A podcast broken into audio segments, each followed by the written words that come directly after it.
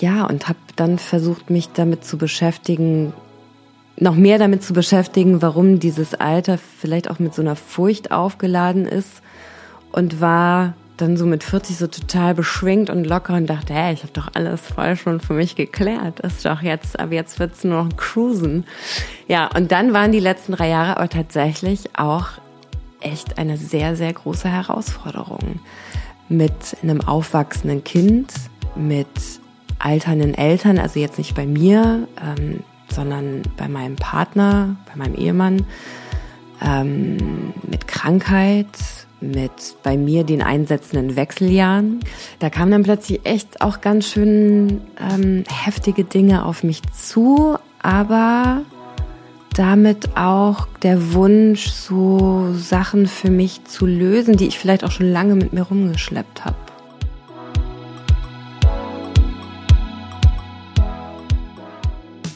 Hallo und herzlich willkommen zu Die Kunst, du selbst zu sein. Mein Name ist Michaela, ich bin deine Gastgeberin für diesen Podcast und ich freue mich, dass du heute hier bist. Wenn du zum ersten Mal hier bist, herzlich willkommen. Wenn du regelmäßig hörst, schön, dass du wieder da bist. Hier findest du Gespräche von und mit Menschen, die es schaffen, ihrer eigenen inneren Stimme zu folgen. Immer in der Hoffnung, dich dazu zu inspirieren, viel, viel mehr, als du es vielleicht schon tust, auf deine eigene innere Stimme zu hören. Das hier ist tatsächlich die letzte Folge, die letzte Episode für dieses Jahr 2022.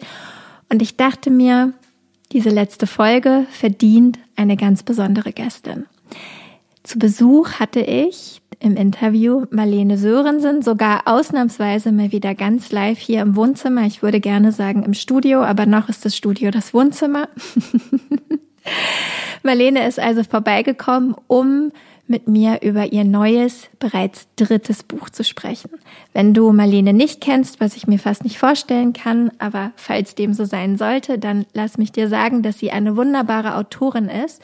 Sie schreibt unter anderem für Zeitschriften und Zeitungen wie die Süddeutsche Zeitung, Meister Vanity Fair, für ohm.de oder aber auch für Zeit Online. Sie ist Textchefin und Kolumnistin bei Harper's Bazaar.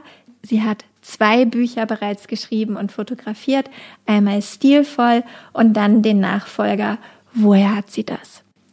Im Interview heute sprechen wir dann über ihr drittes Buch und jetzt Fragen an das Leben mit 40, Antworten für immer. Es ist wahrscheinlich die größte Buchempfehlung des Jahres, egal wie alt du bist. Du musst nicht mehr 40 sein für dieses Buch, du kannst gerne aber auch 50 oder 60 sein, denn die Fragen, die sie aufwirft, sind Fragen, mit denen wir uns alle viel mehr beschäftigen wollen. Im Interview sprechen wir also nicht nur darüber, wie das Buch entstanden ist. Marlene erzählt über ihre Fragen an die Mutterschaft, über die Frage, ob Botox oder kein Botox, über die Frage, in welcher Art von Gesellschaft sie eigentlich leben möchte und wie sie mit anderen leben möchte, über die Frage nach den Wechseljahren und für uns alle über die Frage, wer ist eigentlich dieser Jochen? Ich kann dir dieses Gespräch wirklich nur absolut ans Herz legen. Es war mir eine Riesenfreude, mit Marlene über all diese Themen zu sprechen, über ihr neues Buch zu sprechen, mit dem sie, wie gesagt, ich denke wirklich das Buch des Jahres geschrieben hat, das wir alle lesen sollten. Also auch wenn Weihnachten schon vorbei ist, vielleicht ist es das Neujahrsgeschenk oder das einfach mal zwischendurch Geschenk oder das du solltest es unbedingt gelesen haben Geschenk oder vielleicht ist es auch einfach nur, dass du diese Folge mit einer Frau, Freundin, vielleicht auch mit einem Jochen oder einem anderen Mann teilst, der dieses Gespräch mit Marlene unbedingt hören sollte, der oder die dieses Gespräch mit Marlene unbedingt hören sollten.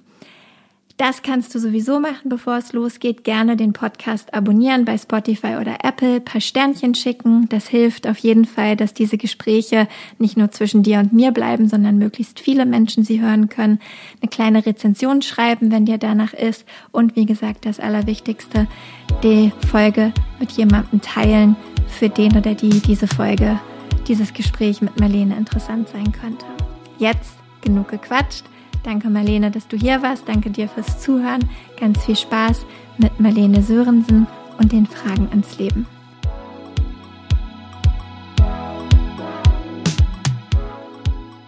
freue mich, dass du da bist, liebe Marlene. Vielen Herzlich Dank für willkommen. die Einladung, liebe Sehr Michi. Gerne.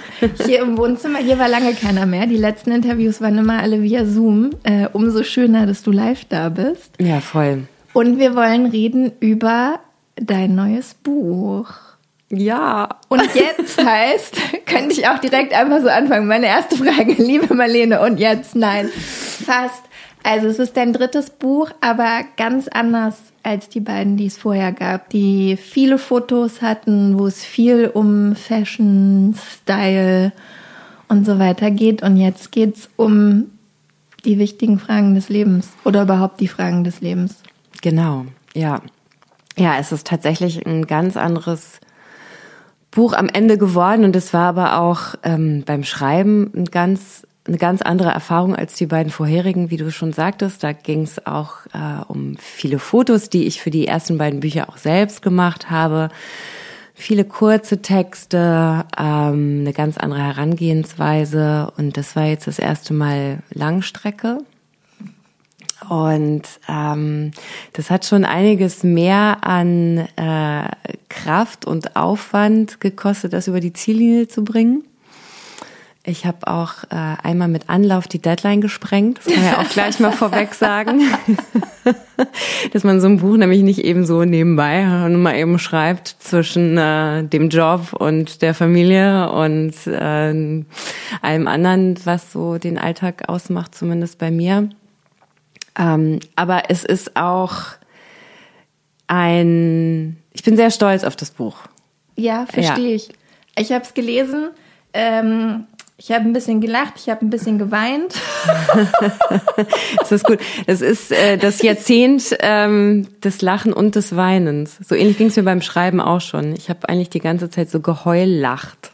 Ja, das kann ich gut nachvollziehen. Also es war wirklich, ähm, es war ein sehr schönes Erlebnis. Und ich muss dazu sagen, ich lese nicht sehr viel, weil tatsächlich lesen fällt mir wahnsinnig schwer. Ich bin mehr äh, logischerweise, deswegen habe ich auch einen Podcast. Ich bin eher der Zuhörtyp, mhm. weil ich so besser Informationen aufnehmen kann. Bei deinem Buch hat es aber tatsächlich ganz gut geklappt mit dem Lesen. Ich habe auch wenn du reinguckst, also viele. Äh, ich sehe viele Eselsohren. Viele Eselsohren. Ich, ich bin begeistert. Viel, viel reingeschrieben ähm, viel unterstrichen, habe ich auch lange nicht gemacht.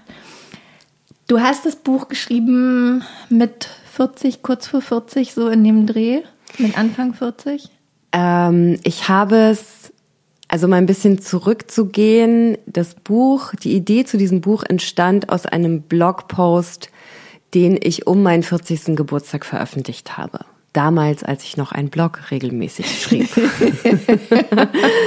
ähm, und dieser Post waren im Grunde Fragen an das Leben mit 40.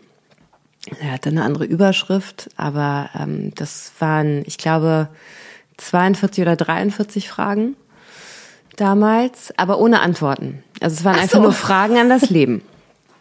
Ähm, die großen Fragen, die kleinen, die vermutlich unlösbaren. Und dann schrieb mich ähm, in dem Jahr darauf eine Lektorin von Rowold an, wo das Buch jetzt auch erschienen ist, und fragte, ob ich nicht Lust hätte, ein Buch für Rowold zu schreiben und ob wir uns nicht mal treffen könnten. Und das haben wir dann gemacht. Und ich habe ähm, vorher ziemlich gegrübelt, was ich denn vorschlagen könnte. Und Roman kam mir viel zu unüberschaubar vor. Also ich konnte mir einfach nicht vorstellen, so einen Plot zu entwerfen und Figuren zu entwerfen und auch überhaupt erstmal ein Thema zu finden, dass ich das dann über 250 Seiten oder länger eben da durchhalten könnte. Und die Idee, die ich dann hatte, war, mh, Essays zu schreiben. Und ähm, ich soll zwar eigentlich nicht Essays sagen, weil das verkauft sich in Deutschland nicht. Aber ich denke an äh, Essays in einer Form, die im Englischen und im Amerikanischen ganz stark verbreitet sind, also ähm, im Sinne von Memoir.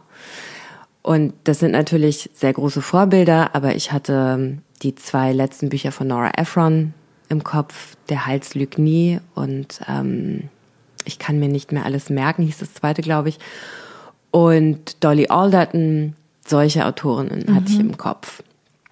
Weil ich mir vorstellen konnte, so in sich geschlossene Kapitel zu schreiben und jeweils eine Frage zu beantworten. Und das habe ich der Lektorin vorgeschlagen und dankbarerweise hatte sie eine sehr ähnliche Idee für eine Art von Buch, die ich schreiben könnte. Ja, und dann haben wir uns darauf geeinigt, dass ich das mache. Und dann ähm, kam diese unglaubliche Pandemie, die so über uns rüber gerollt ist, mit allen Auswirkungen. Und dann kamen auch noch so private Herausforderungen. Und irgendwie kam ich nicht so richtig zum Schreiben.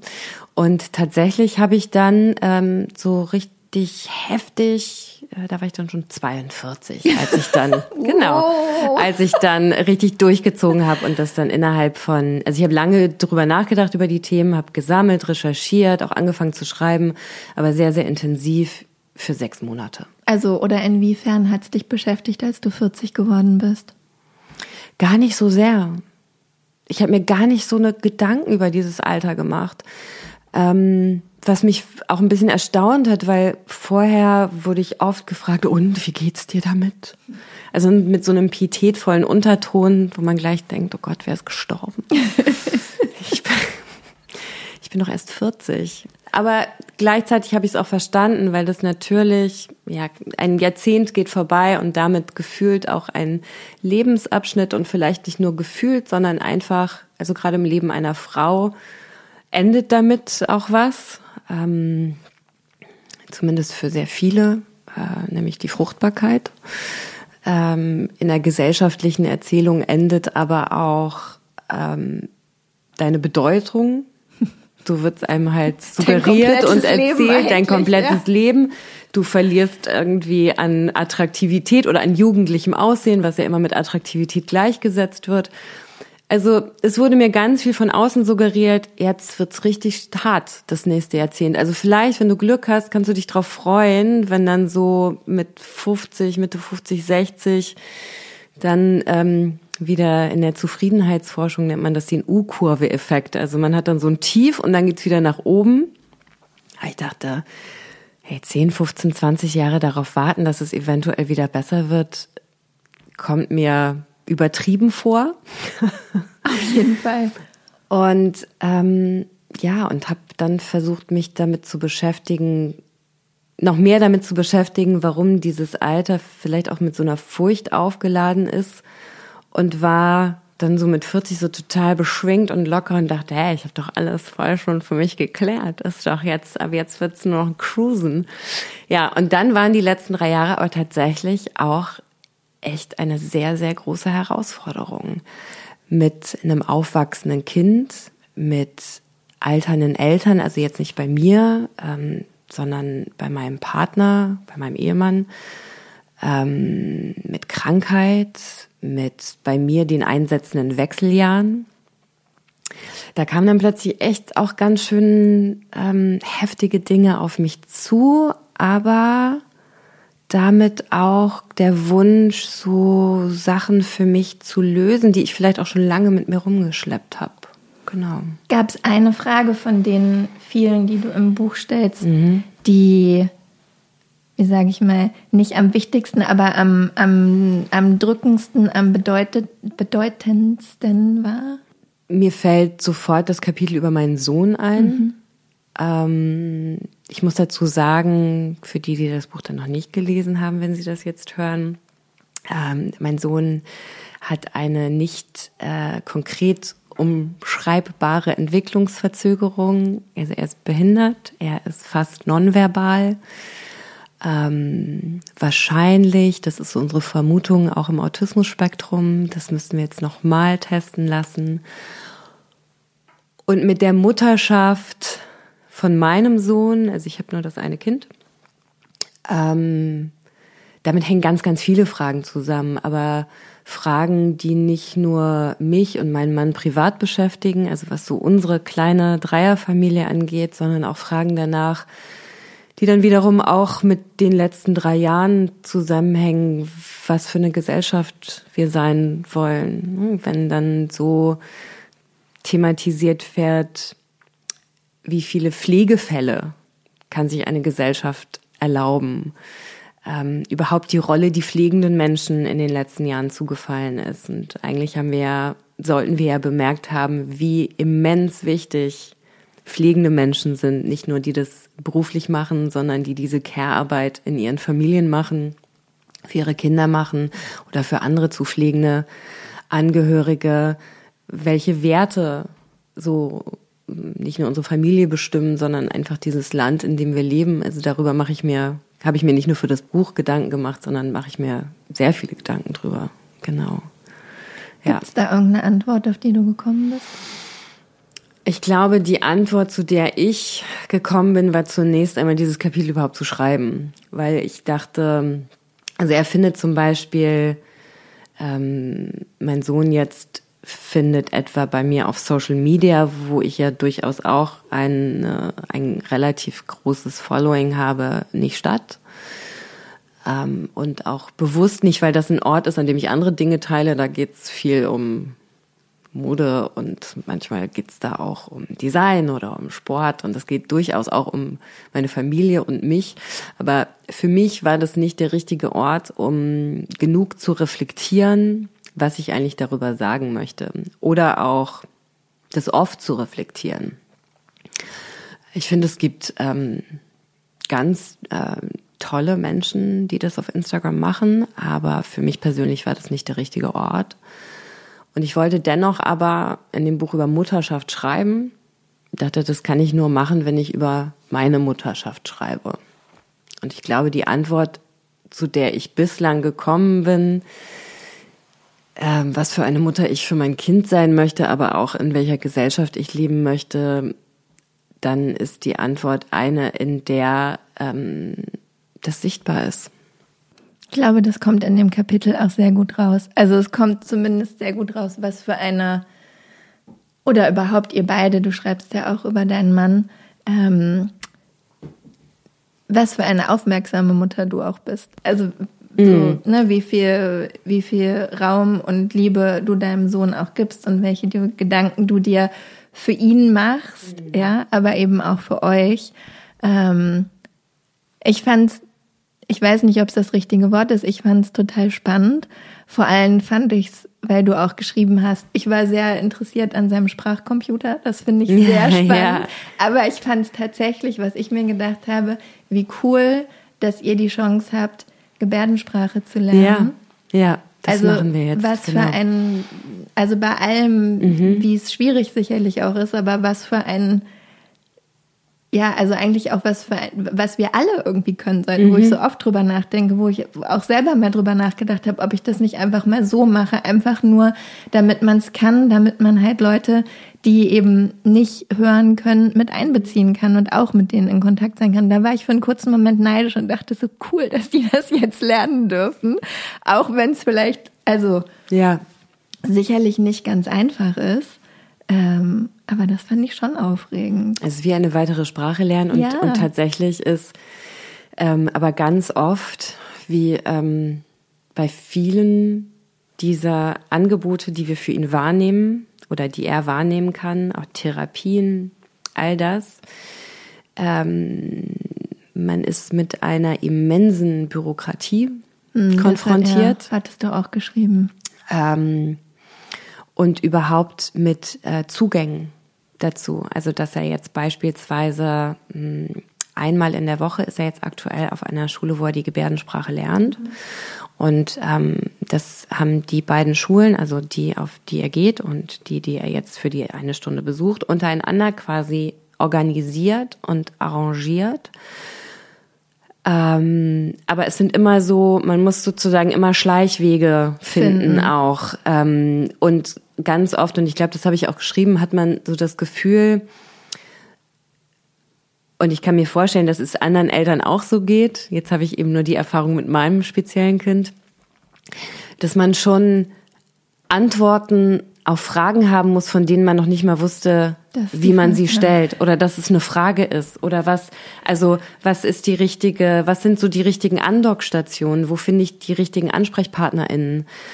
All das muss man sich erarbeiten und ähm, und das heißt ich, auch, wenn man nicht so viel Zeit und Kapazität hat oder sich nehmen kann, ja. dass man weniger Antworten findet. Beziehungsweise, wenn man auch, ich denke mir da manchmal, also wenn man jetzt der Sprache nicht so mächtig ist, ja. wie ich, ähm, wenn man nicht, äh, weil ich jetzt Schreiberin bin, eine E-Mail formulieren kann, die vielleicht irgendjemanden ne, beim äh, beim Lageso davon überzeugt, den B-Ausweis vielleicht ein bisschen früher rüberzuschieben.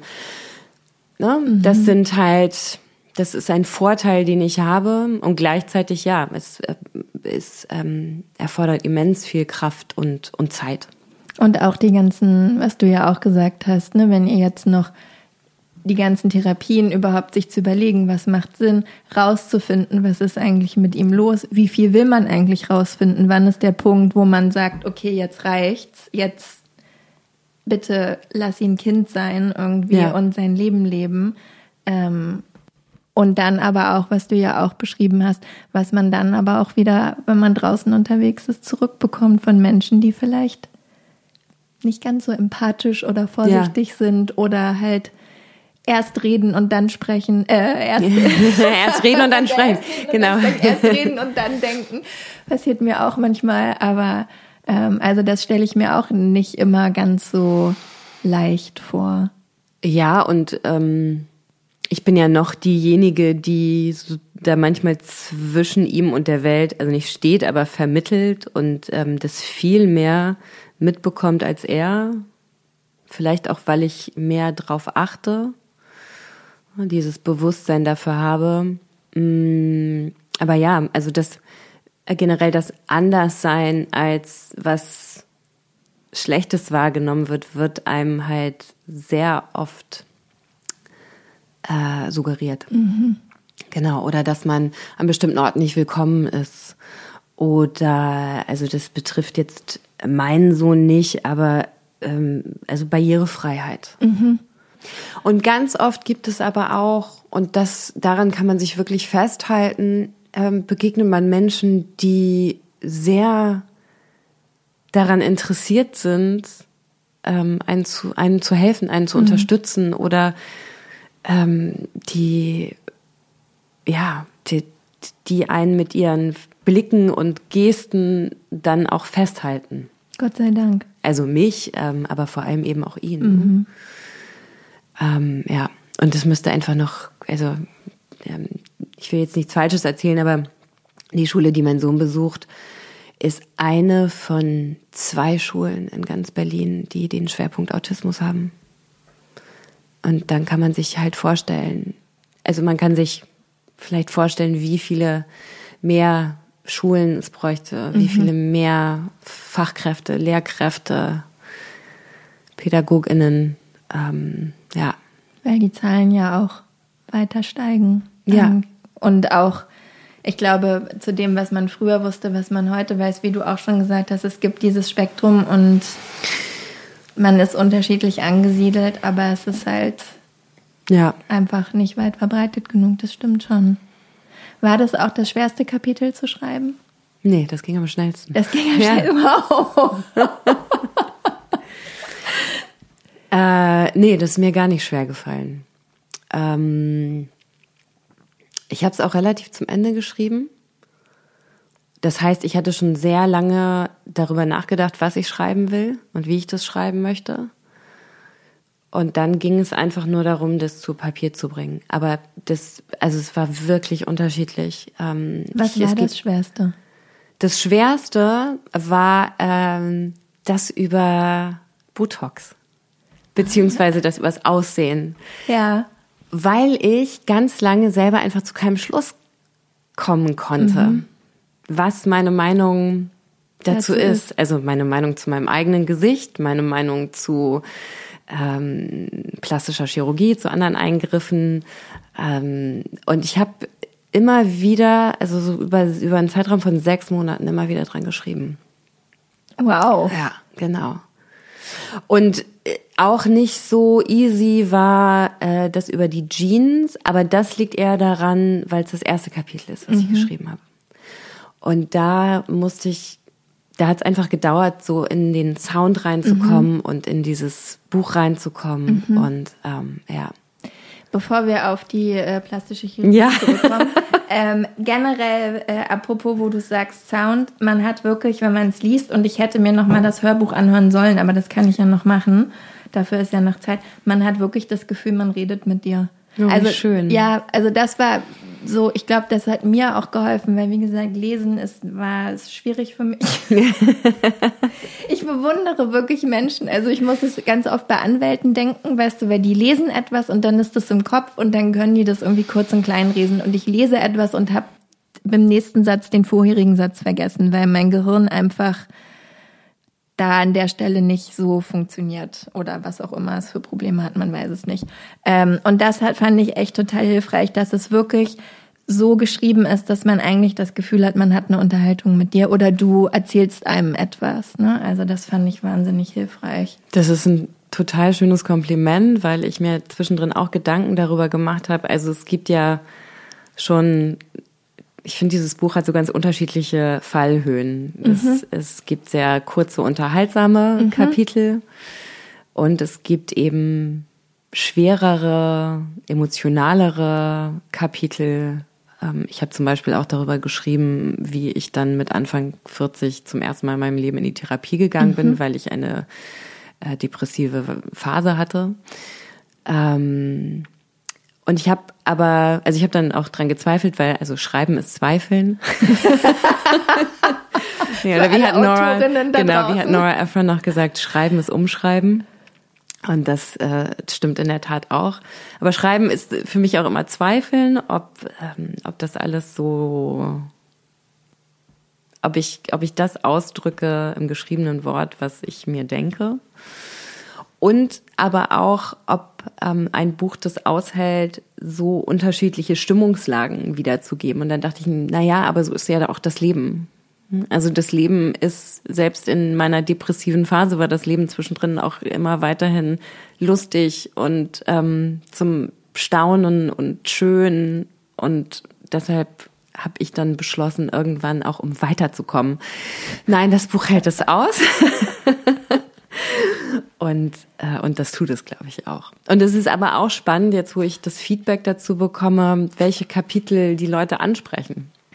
Welche, Wo, also, also wovon was, sie sich angesprochen fühlen. Ja, was ist ähm, da so? Das gibt's eins, was rausschragt? Also in der Tat das über meinen Sohn, hm, ganz ja, oft von, von anderen Müttern. Ähm, jetzt folgen mir vor allem äh, Frauen. Also ich meine jetzt das Feedback, was ich so direkt auf Instagram bekomme, vor allem äh, aber sehr große Resonanz, für sehr große Resonanz sorgt auch Jochen. Ja, gut. Keine Überraschung. Auf den können wir direkt gerne zu sprechen kommen. Es war tatsächlich auch eins meiner, ähm, eins meiner Lieblingskapitel, weil es einfach, also ich glaube, dass, weil es für mich eins der Themen ist, was mich gerade am meisten beschäftigt. Mhm. Ne? Ähm, diese Welt, in der man lebt als Frau, wo jeden Tag auf unterschiedliche Art und Weise mir immer bewusster wird, wie viele Jochens es eigentlich gibt. Vielleicht müssen wir den Jochen kurz mal erklären. Ja, bitte, das überlasse ich dir. Also Jochen, der Name und er fiel mir, das war einfach so der erste Name, der mir einfiel, ist lediglich ein Platzhalter für eine spezielle, für einen speziellen Typ Mann, der mir in meinem Leben schon ziemlich viel begegnet ist und mir weiterhin begegnet, was dann auch der Grund war, warum ich das Kapitel geschrieben habe. Weil ich dachte mir erst, jetzt kann ich ein Buch schreiben über Frauen, über Frauenthemen, vielleicht auch über Menschenthemen, die mir wichtig sind und ähm, gebe diesen Wichteln 15 Seiten. Aber dann dachte ich auch, es kommt halt immer wieder zu diesen Begegnungen und es ist so ein Typ, wo man denkt, dass dem in seinem Leben ganz, ganz wenig widersprochen wurde und er sich daher für eine Autorität in sehr, sehr vielen Bereichen hält. Vom Stillen bis zum BER-Flughafen. Das Spektrum ist groß. Das Spektrum ist groß. Seine Expertise ist auch riesig. Und ich habe dieses Kapitel in Form eines Briefes an ihn geschrieben, mich an ihn gerichtet, ähm, weil ich mir ähm, dachte, wenn er sich ein bisschen mehr zurücknehmen könnte, dann gäbe es mehr Platz für andere Menschen und ähm, eben aufgehängt ein wenig auch an mir, mir fällt es eben bei Männern vor allem jetzt so in diesem Alter und älter auf, äh, die sich reine Theorie meinerseits vielleicht äh, lustigerweise, obwohl ihnen immer zugehört wurde, äh, sich denken, dass ihnen keiner mehr zuhört und deshalb umso lauter sprechen müssen. Äh, ja. Genau, und dann eben gesagt, also die müssen gar nicht so große Angst vor der Bedeutungslosigkeit haben. Sie können einfach mal Frauen ab Anfang 40 fragen. Wie, ich wie das sagen, so ist mit der Bedeutungslosigkeit. Ganz genau. Wir könnten gerne mal zum Kaffeeklatsch uns treffen ja. und dann weiß Jochen Bescheid, wie das aussieht.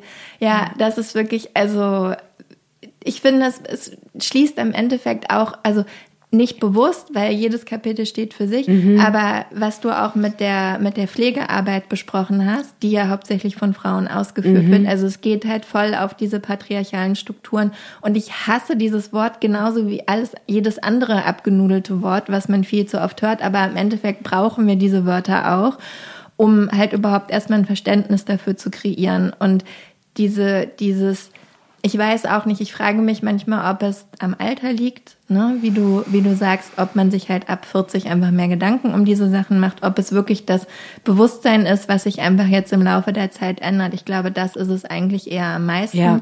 Ähm, und gar nicht mehr so, das, so sehr das Alter, in dem man sich befindet, aber wie bewusst einem gerade als Frau einfach jeden Tag wirkt, wird, wie tief diese Strukturen eigentlich gehen und wie bei allem, was man tut, ja immer diese diese Zweiklassengesellschaft, also es gibt natürlich noch mehrere Klassen, aber wenn wir jetzt in, in, in, in Gendern sozusagen bleiben, dann ist es einfach immer so, egal worum es geht, du hast den Mann und du hast die Frau. Und, und das ist dieses abstruse Konstrukt, äh, aus dem man halt einfach wahnsinnig schwer rauskommt. Und wo es halt so schön wäre, genau, wenn Männer sich halt mal diese Gedanken machen würden, weil, also ich meine, klar, einige wenige gibt es sicherlich, aber dann würden sie vielleicht auch anders auf uns zugehen, andere Arbeiten auch übernehmen, anders denken, sich anders verhalten mhm. und man könnte halt mehr zusammenkommen. Ja, ich wollte gerade sagen, also mit äh, Jochen sind natürlich nicht alle Männer Nein, gemeint. Sind ja nie alle gemeint. Äh, es gibt auch sehr viele gute das, äh, was einen am Jochen nur manchmal so zum Verzweifeln bringt, ist, dass er sich halt für einen von den Guten hält.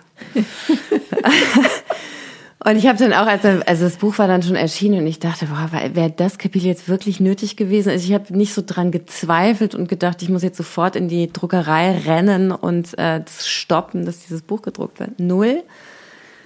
Und hatte mir so diese Gedanken gemacht und dann saß ich bei einem Mittagessen in einem sehr aufgeklärten, emanzipierten Kreis äh, mit zwei Männern zusammen in meinem Alter. Und wir haben uns total gut unterhalten, so 45 Minuten lang.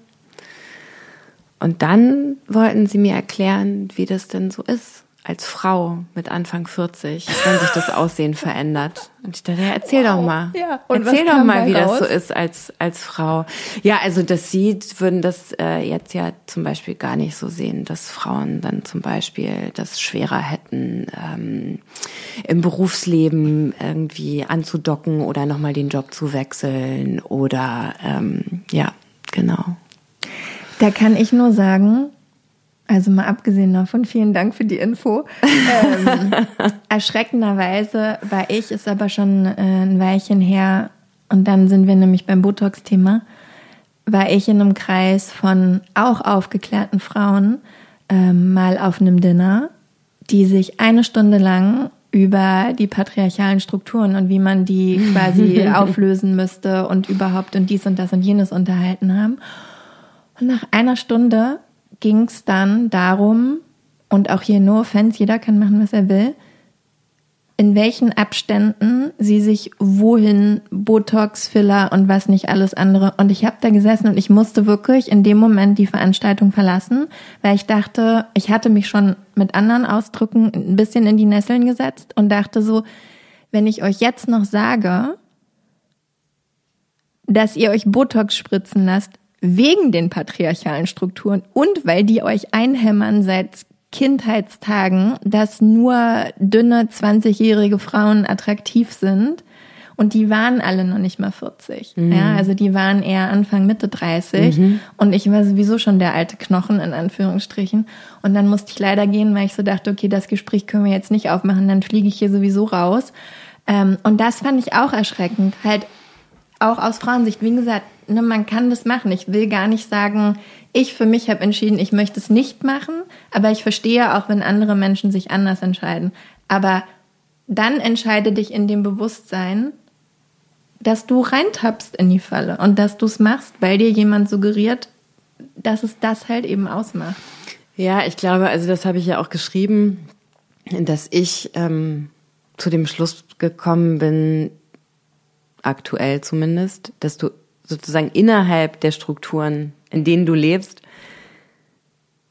trotzdem eine absolute Entscheidungsfreiheit haben solltest. Also ich finde es genauso. Ähm, es gibt halt so unglaublich viele Meinungen darüber, über das Aussehen von Frauen.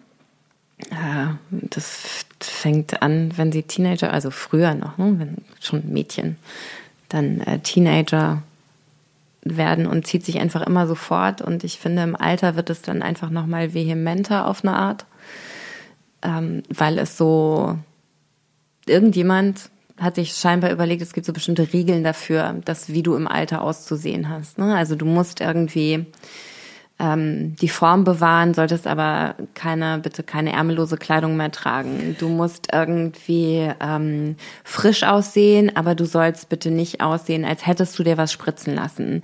Du sollst dich weiter schminken, damit du erträglich aussiehst, aber bitte auch nicht zu sehr. Ne? Also du musst irgendwie dann deine Make-up-Routine ändern und so. Also so ganz viele Ansprüche, die auf einen eindonnern und gleichzeitig gibt da so eine unglaubliche Häme auch, wenn irgendjemand dann entschieden hat, also die hat, die hat jetzt aber zu viel machen lassen. Mhm. Ob das jetzt Schauspielerin, Moderatorin, was auch immer ist. Oder auch zu jugendliche Kleidung einfach. Oder zu jugendliche Kleidung trägt, oh, genau, nicht altersgerecht. Genau. Und all diese Urteile führen bei mir einfach nur dazu, dass ich mich dagegen sträube oder wie die ähm, großartige britische Journalistin Sally Hughes mal geschrieben hat oder gesagt hat, ähm, der Begriff würdevolles Altern würde ihr bei ihr dazu führen, dass sie sich quasi in ein Botox-Bad legen möchte.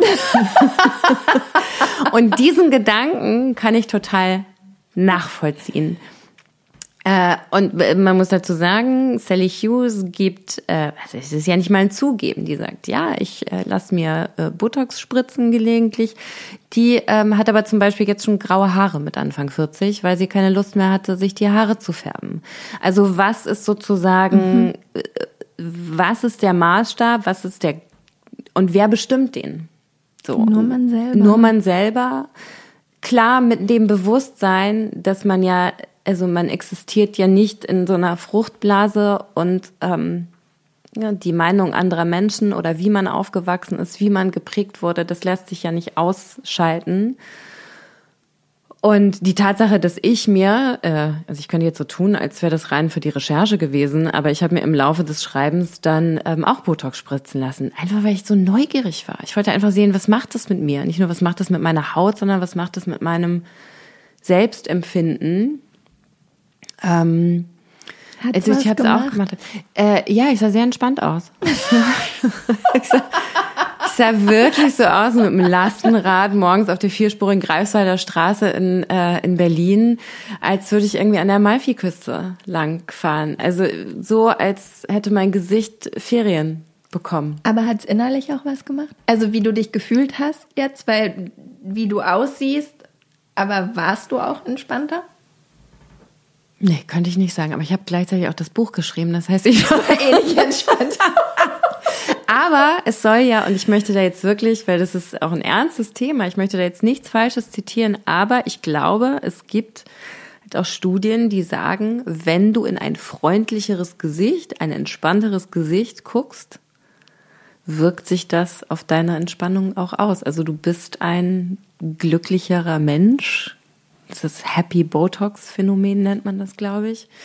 Also es ist ein vielschichtiges Thema, was ich daran wirklich ähm, aber was ich bedenklich finde, ist tatsächlich dieser Trend dahin, dass äh, die äh, Menschen immer jünger werden, wenn ne, beim ersten Mal Botox oder Filler oder ähm, irgendeine Veränderung. Mhm. Ähm, ja, das. Ich glaube, ich finde eher die Veränderung schwierig. Gar nicht mal. Ich kann das verstehen, ich gucke mir auch manchmal meine Stirnfalte an und denke mir so, boah, muss das wirklich sein? Wo kommst du denn her? Warum? Was, was ist das hier? Ich meditiere jeden Tag, es muss doch nicht sein.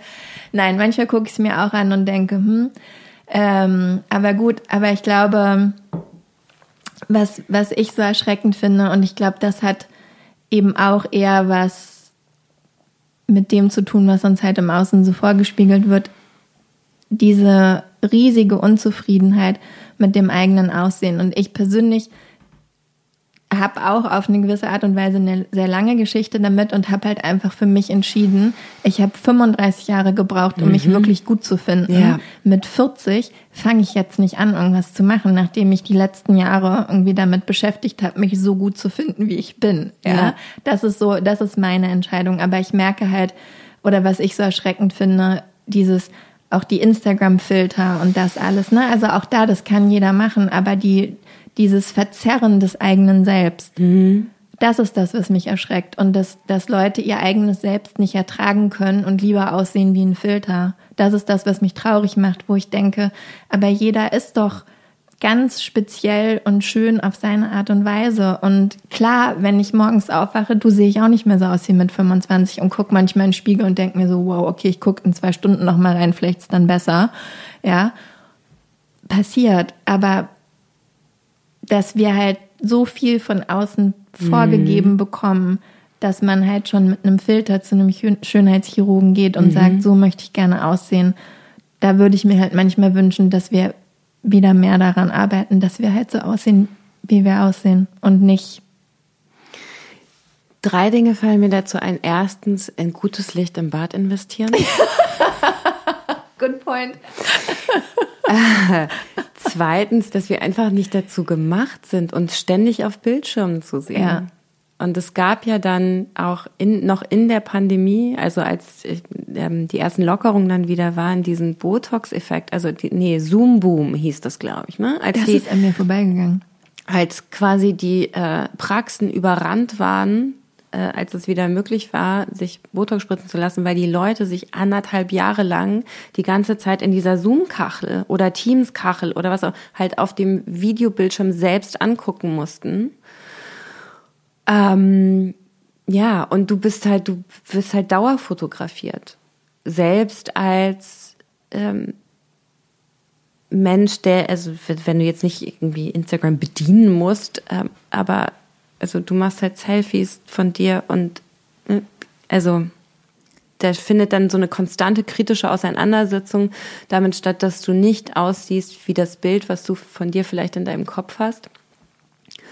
Und das Dritte, was ich dazu sagen würde, ist, also ich habe das versucht in dem Buch auszudrücken und ähm, ich habe gerade dazu auch nochmal einen sehr spannenden Artikel im New York Magazine gelesen und zwar, dass ein auf die Herausforderungen dieses Alters auch deshalb so wenig vorbereitet, weil man körperlich nicht in diesem Alter ankommt. Und das fand ich eine super spannende These auf jeden mhm. Fall ähm, dadurch, dass man, also hm, so, das heißt jetzt zwar dann Healthy Aging oder Beautiful Aging oder ne, Hauptsache nicht mehr Anti-Aging. Im Grunde steckt ja das Gleiche in der Verpackung, nämlich dass du ähm, diesen Altersprozess auf jeden Fall äußerlich verlangsamst.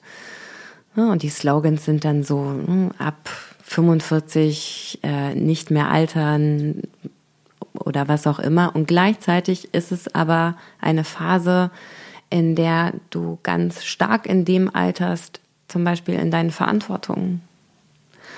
Ähm, wenn deine Eltern, wenn sie noch da sind, älter werden, du dich um sie kümmern musst.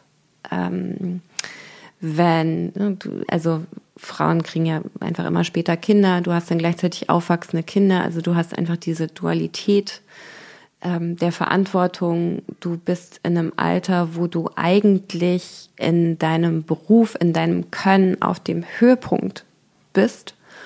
Und es wird dir aber suggeriert, also mh, hm, du bist nicht mehr jung, also bist du auch nicht mehr so gefragt, vielleicht. Also es ist nicht überall so, aber ähm, das ist schon, das ist schon ganz schön heftig. Mhm. Und wenn man dann gleichzeitig sich dabei aber anschaut und äh, immer noch 35 ist, also soweit die These dieses Artikels bereitet einen eben das auch nicht darauf vor. Mhm. Das fand ich ziemlich spannend. Das ist wirklich, das finde ich auch eine gute These. Und kann die auch gefühlt so ein Stück weit unterstützen, weil tatsächlich dieses, ich bin dieses Jahr 40 geworden, ich finde es Herzlichen schwierig. Glückwunsch. Danke.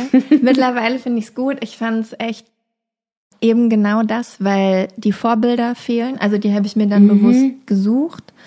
Ähm, und weil ich natürlich im Vergleich zu dem, was dir vorgegeben wird, einfach nichts davon habe. Ich habe nie Karriere gemacht, hat mich nie interessiert. Ich habe mich immer nur mit mir selber beschäftigt. ja, also weißt du, wo, wo alle, wo ja. alle mit 40 anfangen, irgendwie in die Therapie zu gehen, habe ich schon vier Therapien gehabt in meinem Leben irgendwie mhm. und war auf dieser, also seitdem ich 16 bin oder 14 eigentlich auf dieser Selbstfindungsphase und fange quasi jetzt an, Karriere zu machen oder hoffe mir das zumindest mit dem, was ich tue, ja. Ähm, Familie habe ich, also klassische Familie habe ich auch nicht gemacht. Ähm, so kein Haus gekauft, keine Wohnung gekauft, nicht, also all diese Dinge, die mhm. dir halt mhm. vorgeben. Und das, ähm, und immer noch das Gefühl, wow, wann bin, wie kann das sein? Ich bin doch aber eigentlich noch Anfang 30, so mhm. ungefähr, ne? Weil ähm, gut, ich meine, ich will jetzt nicht, also das ist ja auch so dieses, was heißt das schon, ich sehe nicht aus wie 40, wie sieht man denn aus mit 40? Jeder genau, sieht anders aus. das kommt ja auch noch hinzu. Ja, also da ja. gibt's ja auch keinen Standard. Das ja. ist halt, ne, es gibt Leute, die haben mit Anfang, also mit Mitte 20 schon graue Haare. Mein Vater hat mit Anfang 70 graue Haare bekommen und vorher war der einfach pechschwarz äh, von seinen Haaren her das, ne, das ist es ja auch. Also wer legt denn das fest, ja. was da der Standard ist? Und das fand ich schon schwierig. Und dann äh, hat es aber wirklich geholfen, eben diese Vorbilder zu suchen und eben auch zu merken. Und das ist was, was ich dann auch spannend fand, als dein Buch kam, dass halt auch dafür dieses Bewusstsein gerade wächst, dass es halt mehr und mehr Frauen gibt, ne, die jetzt was zu diesem Thema machen. Also sei es ähm, die Susanne Liedke, die auch schon hier war von Nobody Told Me, mhm. ja, die sich überhaupt erstmal um das Thema Wechseljahre kümmert, dann kann man natürlich von Gwyneth Paltrow halten, was man möchte, mhm. ja, also auch da sehr, äh, ne, gibt's auch mhm. nur das, aber sie kümmert sich auch drum, äh, Naomi Watts, die jetzt auch ihre eigene Linie für die Wechseljahre gemacht hat, dann kamst du mit dem Buch, mit den Fragen ähm, ab 40 und dann geht mit mal so eine Welt auf und dann fängt man halt doch an, sich aufgehoben zu fühlen. Glaubst du, dass wirklich das Bewusstsein für diese Phase wächst gerade oder glaubst du, dass wir, weil wir alle sozusagen kollektiv älter werden, dass es automatisch so kommen musste, dass man sich da Gedanken drum macht? Ja, ist doch schön. In der Mitte des Lebens hat man eigentlich das Gefühl, man steht im Mittelpunkt. ähm, so ein bisschen schwer auseinander zu dividieren. Ne? Empfindet man das so, dass es gerade ein großes Thema ist, wenn man selber in dem Alter ist? Wenn du 20-Jährige fragst, würden die wahrscheinlich sagen, ja, nee, keine Ahnung, Wechseljahre, what? Soll die auch gar nicht interessieren. Ähm, aber wobei bei den Wechseljahren würde eine generell größere Bildung darüber, was es eigentlich bedeutet, ähm, helfen. Ich glaube aber, dass die Beispiele, die du gerade schon erwähnt hast, ähm, ich würde auch sagen, Miriam Stein, die die gereizte Frau geschrieben hat, Alexa von Heiden, die jetzt ähm, mit Mone und Regen ein Buch auch über Kinderwunschbehandlung geschrieben hat. Äh, Podcasts wie äh, Postcards from Midlife fällt mir dazu ein, der Podcast, den Glennon Doyle unter anderem macht. Ähm, das einfach Stimmen, Frauenstimmen in diesem Alter oder von Frauen in diesem Alter gerade mehr Gehör finden. Äh, dass mehr davon stattfinden. Ich glaube, das ist tatsächlich etwas, was nicht reine Einbildung ist, sondern was wirklich passiert.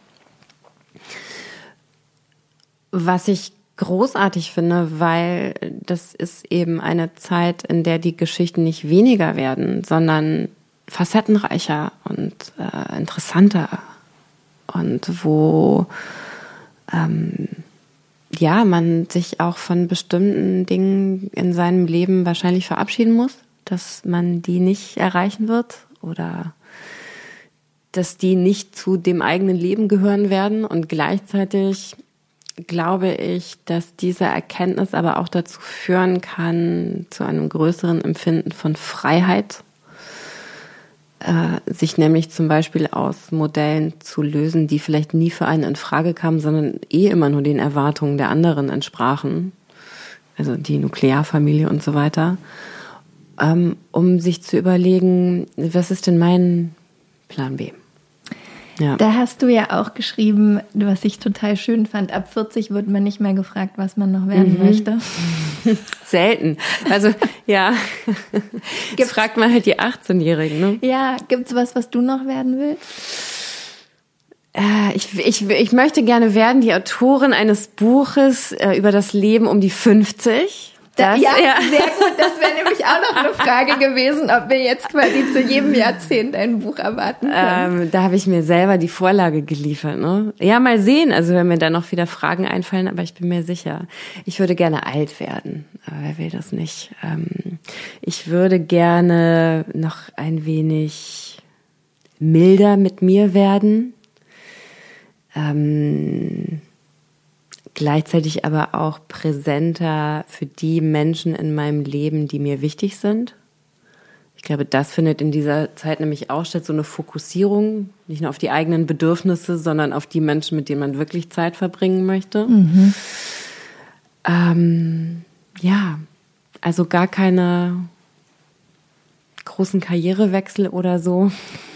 Eher, eher ein inneres Arbeiten, von dem ich mir mhm. erhoffe, dass das noch mehr stattfinden wird.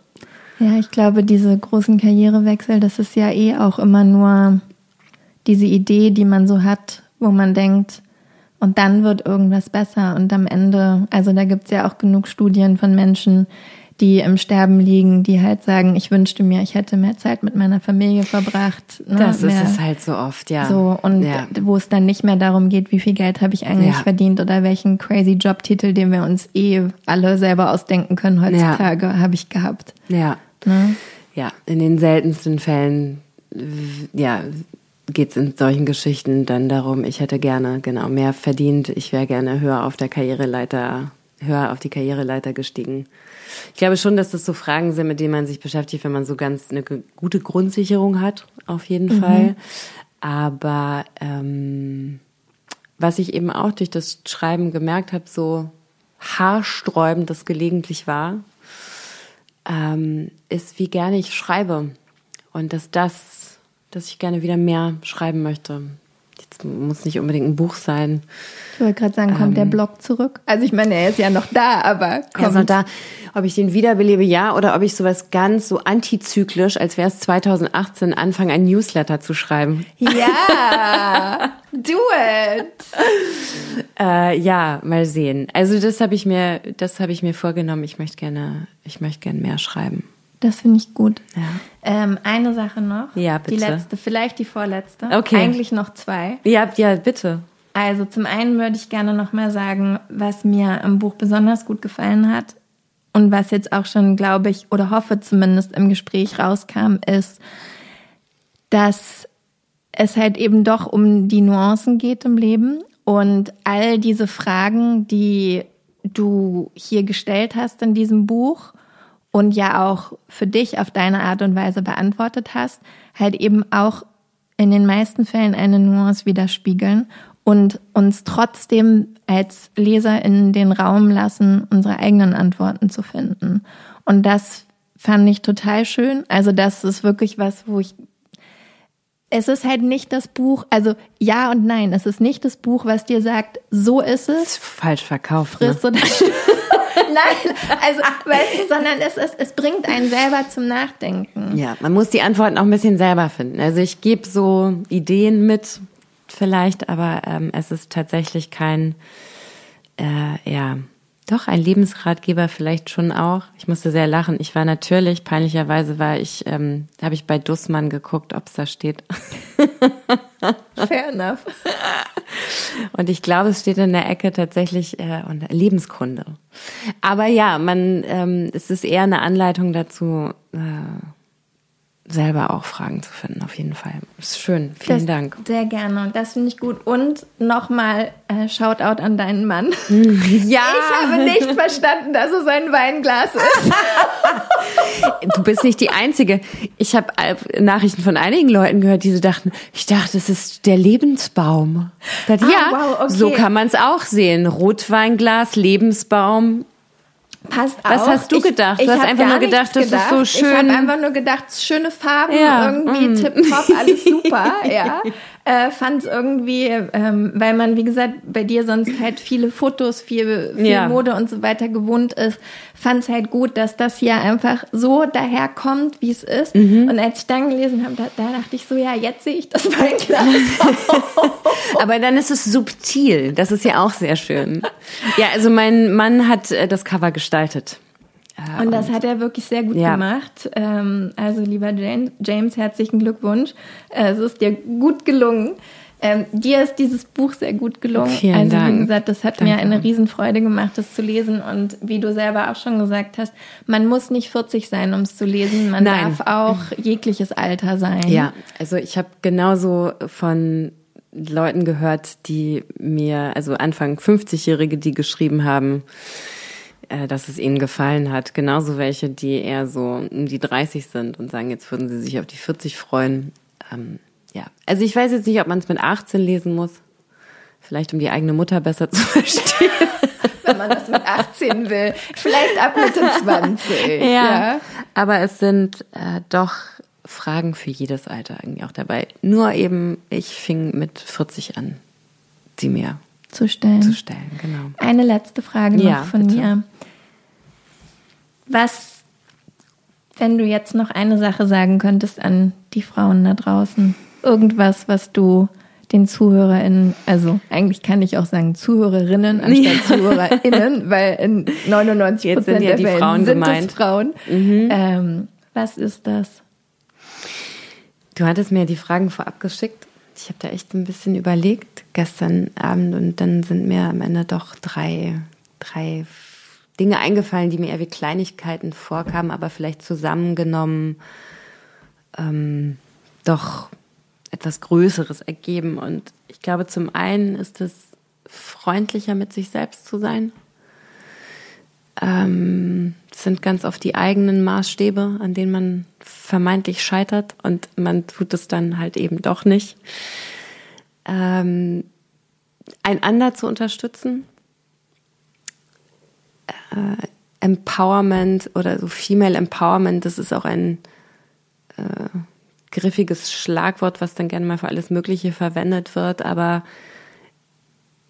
da drin steckt ja ähm, stecken ja ganz viele Möglichkeiten, nämlich einander, weiß nicht, zu fördern, zu ja zu unterstützen, zu hören. Äh, ich glaube, es kann wahnsinnig viel passieren, wenn Frauen das füreinander tun. Man wird damit nicht die Jochens abschaffen, aber Die müssen sich selber abschaffen. müssen sich selber abschaffen. Ähm, und sich zu trauen, sich einfach zu trauen in seinen Träumen und Vorhaben und ähm, ja, weil ganz oft kommt am Ende was Gutes dabei raus, wenn man wenn man sich auf was Neues einlässt, wenn man sich traut und sei es nur die Erfahrung, es gemacht zu haben. Genau. Danke, dass du dich getraut hast, dieses Buch zu schreiben. Ich halte es immer in der Hand, als wäre hier Ja, eine Kamera genau. und könnte es irgendjemand sehen. Es ist äh, sehr äh, hilfreich für äh, den Podcast-Hörer, die Podcast-Hörerin, dass, du- dass du die ganze Zeit das Buch hochhältst. Aber es stimmt, sie hält jetzt das Buch hoch. Ihr könnt es euch im Geiste vorstellen, Genau. sozusagen. Also danke, dass du dich getraut hast, das zu schreiben und mit Ja. uns zu teilen. Es war wirklich, ich kann es ähm, jedem nur ans Herz legen, es zu lesen. Vielleicht auch Jochen. Ich glaube, Jochen könnte auch viel lernen aus diesem Buch. Ja, Also, Gelegentlich ist man ja auch mit einem Jochen verheiratet. Ja, ne? Das genau. äh, kommt vor. Dann kann man es ihm einfach mal so liegen lassen, Genau. dass er es dann so zufällig lesen muss. Ich glaube auch, das könnte auf jeden Fall nicht schaden. Also vielen Dank dafür. Danke, dass du hier warst. Danke für die Einladung. Sehr, War sehr total gerne. schön. Fand ich auch. Vielen Dank.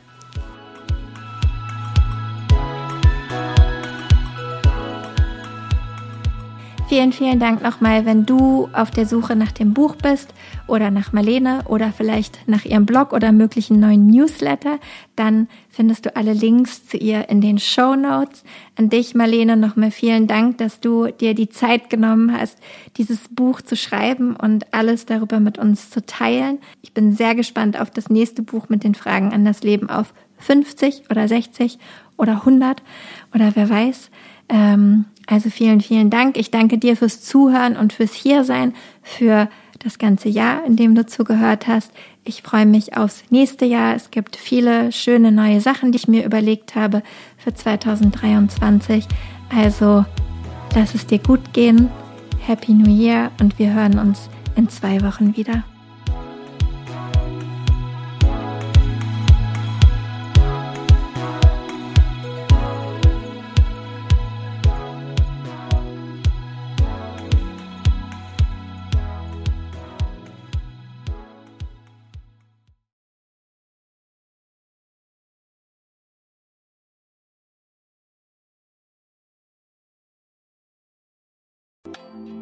Weißt du, was dich in 2024 erwartet und wie bereitest du dich darauf vor? Oder lässt du einfach alles auf dich zukommen?